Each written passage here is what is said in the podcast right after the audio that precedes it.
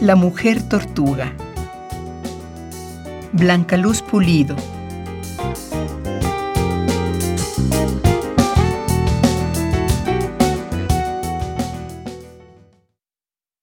Me entrega la memoria una imagen imprecisa y horrible. Tras los vidrios de una gran pecera, en un escenario mal iluminado para inducir al engaño o al prodigio, una inmensa tortuga con cabeza de mujer, los cabellos líquidos, flotantes, serpientes negras que me hicieron volver una y otra vez a las butacas desiertas del carro de feria que anunciaba. Pase, pase a ver a la hija desobediente, que por no escuchar a sus padres fue transformada en monstruo para siempre.